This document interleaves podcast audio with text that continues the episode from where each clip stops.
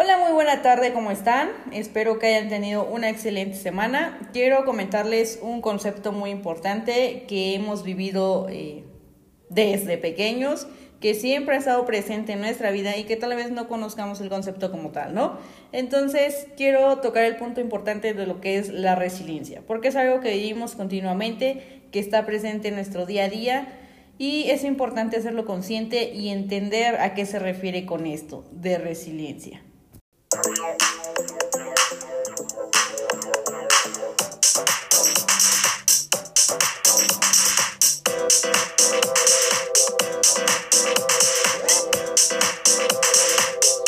Bueno, comencemos por el concepto.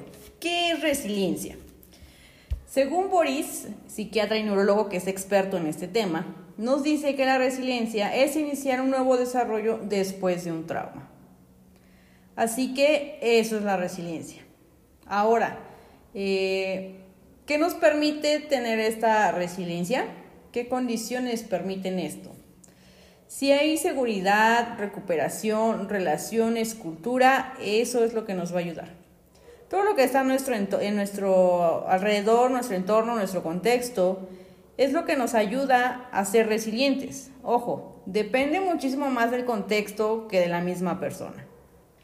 Por ejemplo, en los niños, si no hay un buen entorno, ellos no saben regular sus emociones, no saben regular la respuesta emocional que deben tener y mucho menos saben manejar situaciones estresantes.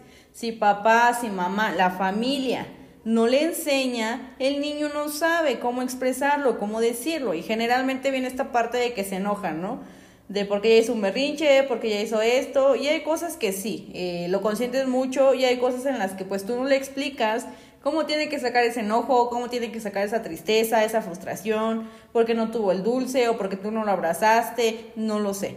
Depende del contexto y la situación. Entonces, si tú no le das o no le enseñas a sacar, a expresar estas respuestas emocionales, pues obviamente te va a fastidiar, te vas a enojar, le vas a pegar al niño y aparte pues lo vas a molar, ¿no? Porque no le estás dando eh, esta ayuda para que ellos aprendan a, a canalizar, a mostrar sus emociones de manera positiva, ¿no? Porque estamos diciendo que estas respuestas emocionales no las saben manejar del todo.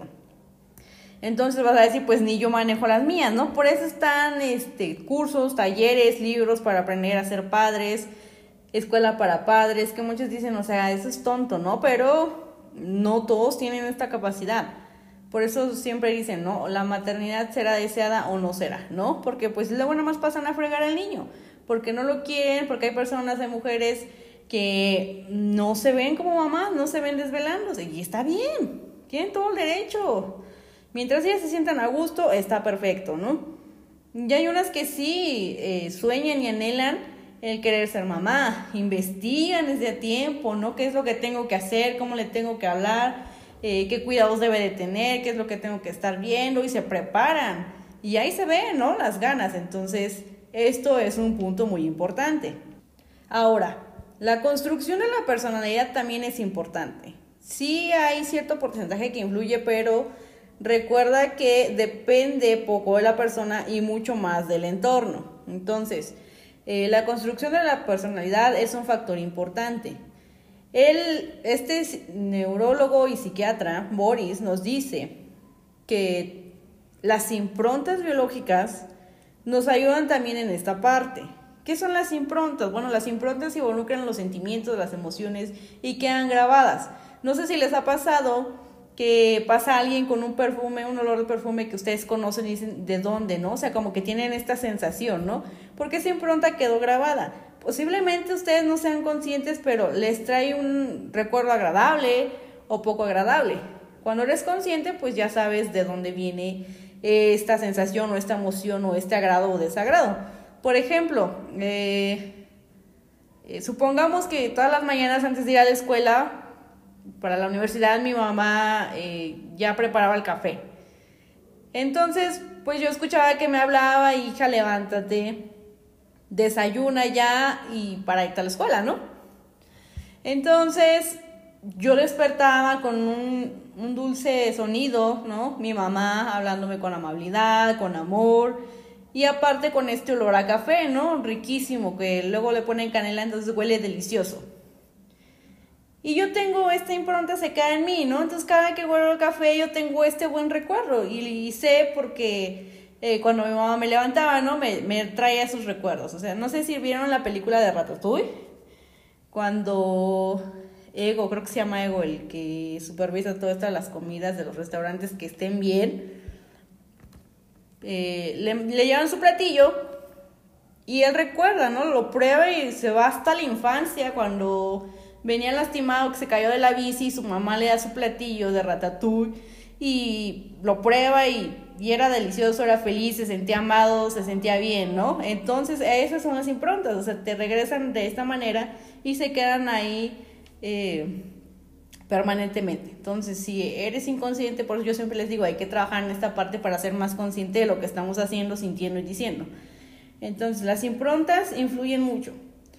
¿Cómo? O sea, si las improntas biológicas lo fortalecen, las desarrollan y ocurre una desgracia, sabrá defenderse, tendrá una resistencia a lo que está pasando. Ahora, si estamos hablando de un trauma, que ya sufrió un trauma y después de esta desgracia es capaz de realizar un nuevo desarrollo, entonces ya estamos hablando de resiliencia. Si vemos la diferencia aquí, en la parte de resistencia estamos hablando de un mal momento, por así decirlo. Y cuando hablamos de resiliencia, estamos hablando de que ya hay un trauma. Ahí ya se cruzó la línea de un mal momento a un trauma. ¿Ok? ¿Qué podría ser un trauma para algunos? No sé, eh, hablando como mujer, podría decir, ¿no? El que alguien me siguiera a, a tal punto de que, pues no sé, no, no me sienta yo segura que alguien me siguiera a todos lados, ¿no? En el transporte público, de ahí, no sé, pasando al metro, llegando a la escuela, salgo de ahí y me vuelvo a seguir. Entonces, para mí como que va a ser un trauma. Además, por todo lo que está pasando, por todas las mujeres que están desapareciendo, a las mujeres que están matando, a todos. O sea, entonces, es más presente este miedo, este temor, pues de que alguien te esté siguiendo. Van a decir, no, todos los hombres son iguales, lo sabemos, lo sabemos. Pero el punto es que ya tenemos ese miedo, aunque no todos sean iguales, para saber, para saber si tú no eres igual que el otro, pues está canijo, ¿no? O sea, y no es como que uno se detenga a ver, ahí vamos a dar la oportunidad, ¿no? Pues no. O sea, hay momentos en los que dices, no, o sea, corre, huye, tu instinto, ¿no? Entonces, eso es un trauma para mí, ¿no? Ya me estuvo siguiendo, me creó el miedo y ya no me siento segura de salir. Pero pues trabajo, eh, voy a terapia y digo, no me puedo quedar aquí estancada. Y entonces vuelvo a salir. Primero pues acompañada, ¿no? Ya di un paso. Posteriormente a lo mejor ya la hago sola. Entonces en esta parte estamos hablando de resiliencia. A pesar de este trauma, pude salir. Pude realizar eh, un cambio. Pude pues aventarme, ¿no? Porque al principio era lo que me daba miedo y pues ya después como que empecé a agarrar nuevamente de confianza. En esta parte ya estamos hablando de resiliencia. Por ello, es importante crear esta parte de resiliencia en el niño desde pequeño.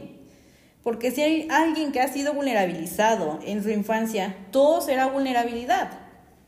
Entonces, eh, vulnerabilizan al bebé, hay violencia conyugal, hay precariedad social, ahí se refiere más a que no tienen ganas de jugar o convivir con su hijo. Es como de, ah, luego, ¿no? O tengo cosas que hacer, lo vemos luego. Y ese luego, pues nunca llega. Y el pobre niño, pues ahí está solo.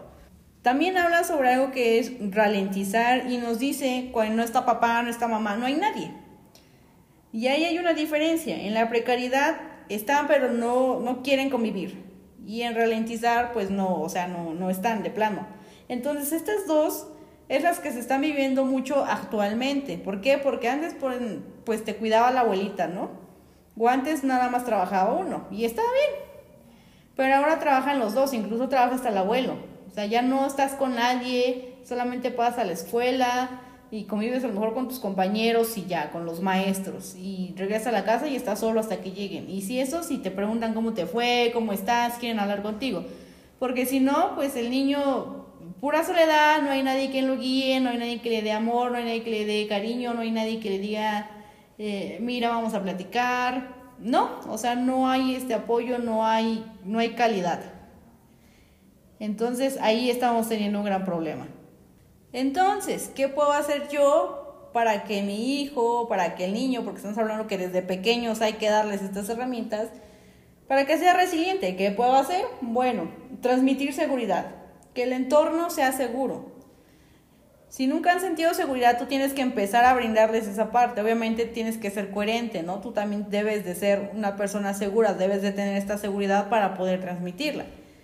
Se necesita apego familiar, un vínculo de familiaridad, donde se sientan seguros, en confianza.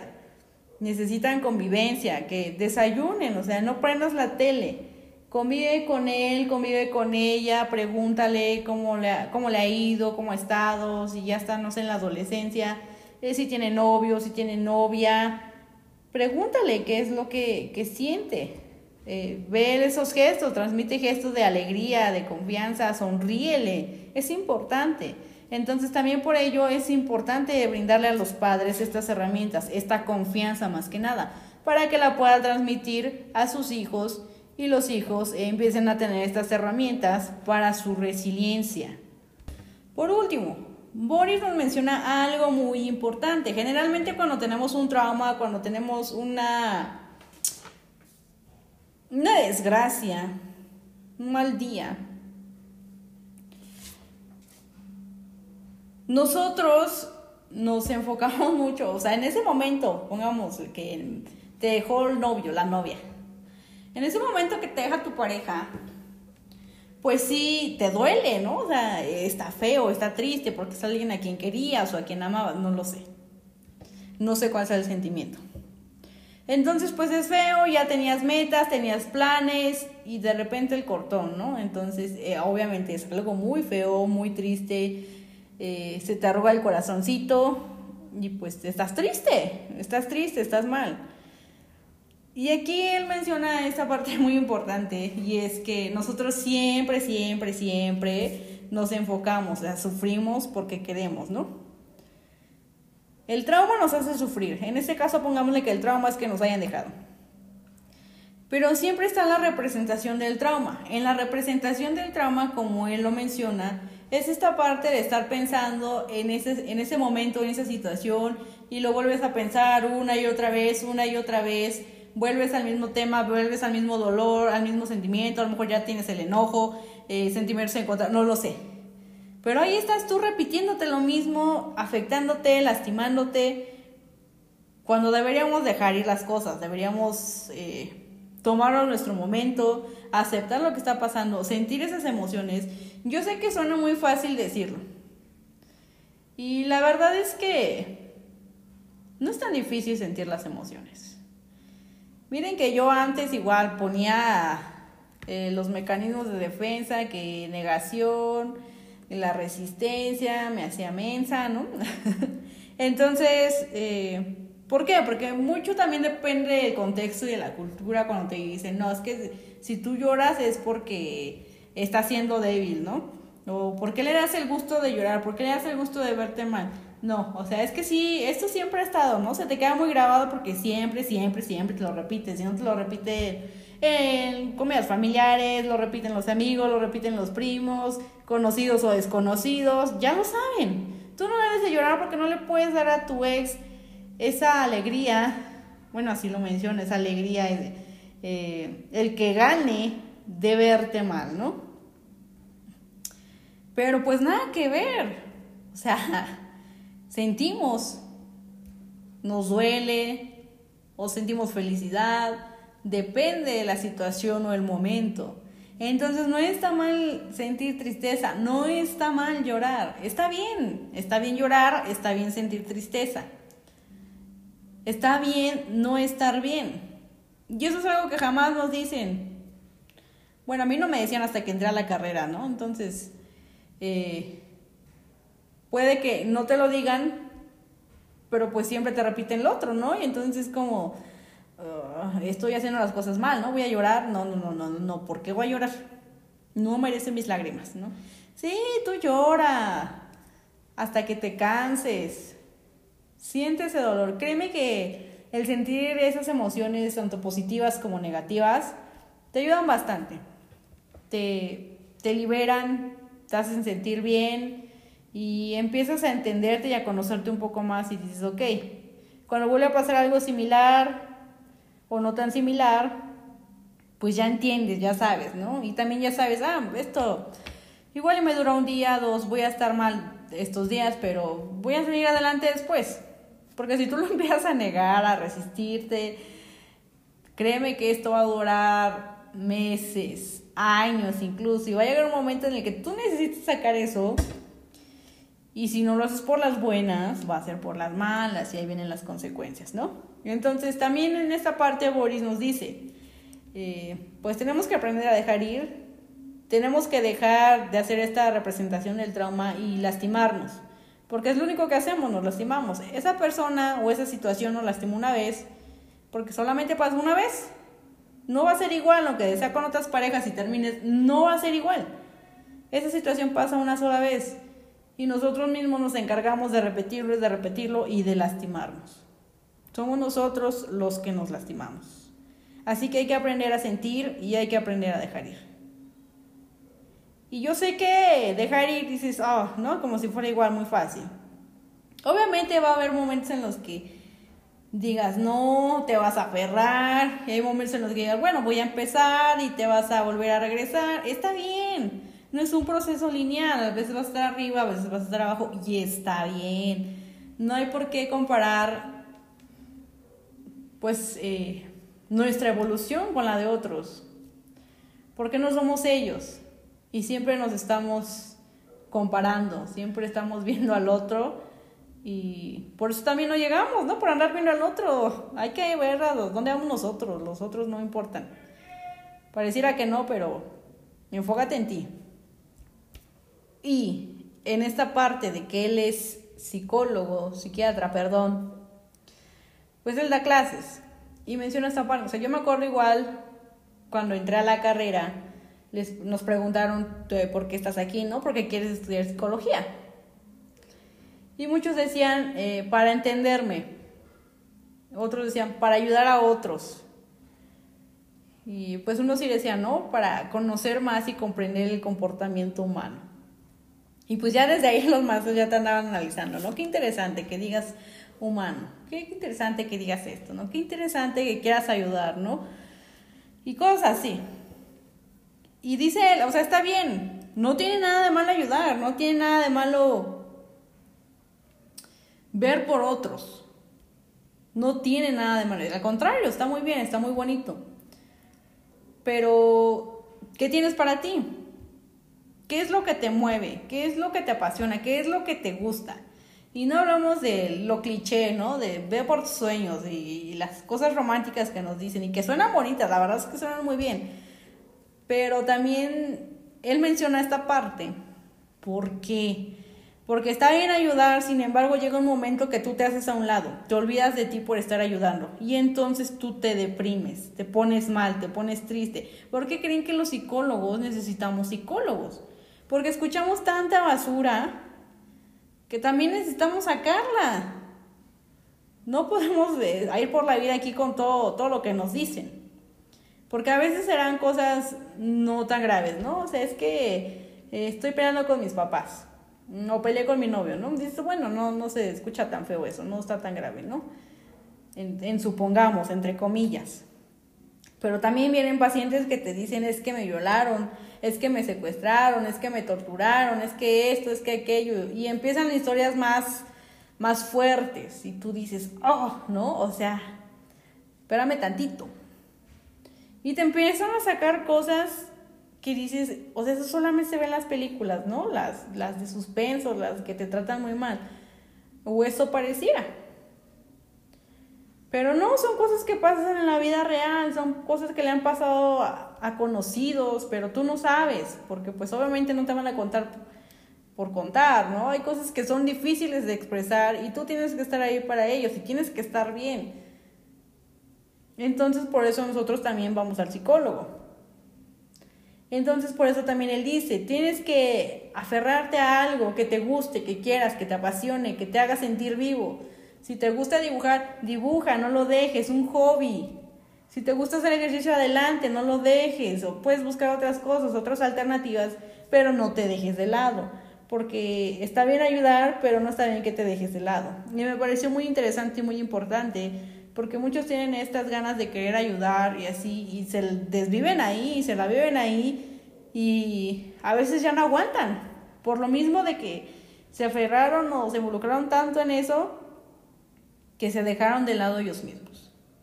Así que espero que este pequeño episodio, bueno, ni tan pequeño, ya vi que ya me estoy inventando casi 20 minutos aquí pero yo lo quería hacer chiquito. Bueno, espero que esto, esta información les ayude a entender, a comprender más. Y si tienen hijos, por favor, ayúdenles a brindar esa seguridad, tengan paciencia, porque si ustedes no controlan sus emociones, si ustedes no tienen buenas respuestas emocionales, no esperen que los niños entiendan y comprendan cómo deben de hacer las cosas. Porque tú eres el vivo ejemplo de lo que él es, de lo que él hace, de lo que él siente, lo que él piensa, la familia, tu pareja y tú más que nada. ¿No? Entonces, cuidado con eso. O sea, tener un hijo es demasiada responsabilidad. Es, eh, es saber, es ayudarle, es comprenderlo, es tener mucha paciencia. Y tienes que, para empezar, primero ser una mejor versión tú, para que él sea una mejor versión. Porque si tú no lo sabes hacer, ¿cómo le vas a decir, no? Porque hay algunos padres que dicen, te callas, ¿no? Y aunque el otro tenga la razón, es como de, porque yo lo digo y punto. Y así, todo frustrado, ¿no? Como de que porque yo lo digo, ¿no? Entonces, ¿para qué me enseñaste a hacer esto? ¿Para qué me enseñaste que yo? Para que me termines diciendo, nomás porque yo lo digo y se acabó. Entonces, ¿dónde viene toda esta coherencia? ¿Dónde viene todo esto que me enseñaste si me vas a salir con cosas así? Entonces, hay que ser coherente con lo que decimos y con lo que hacemos. Es todo, todo un rollo esto. Por eso, no, hombre, yo la pienso para tener un hijo. Imagínate toda esa responsabilidad. Deja tú también esta parte económica. Así que, si tienen hijos, por favor, cuídenlos.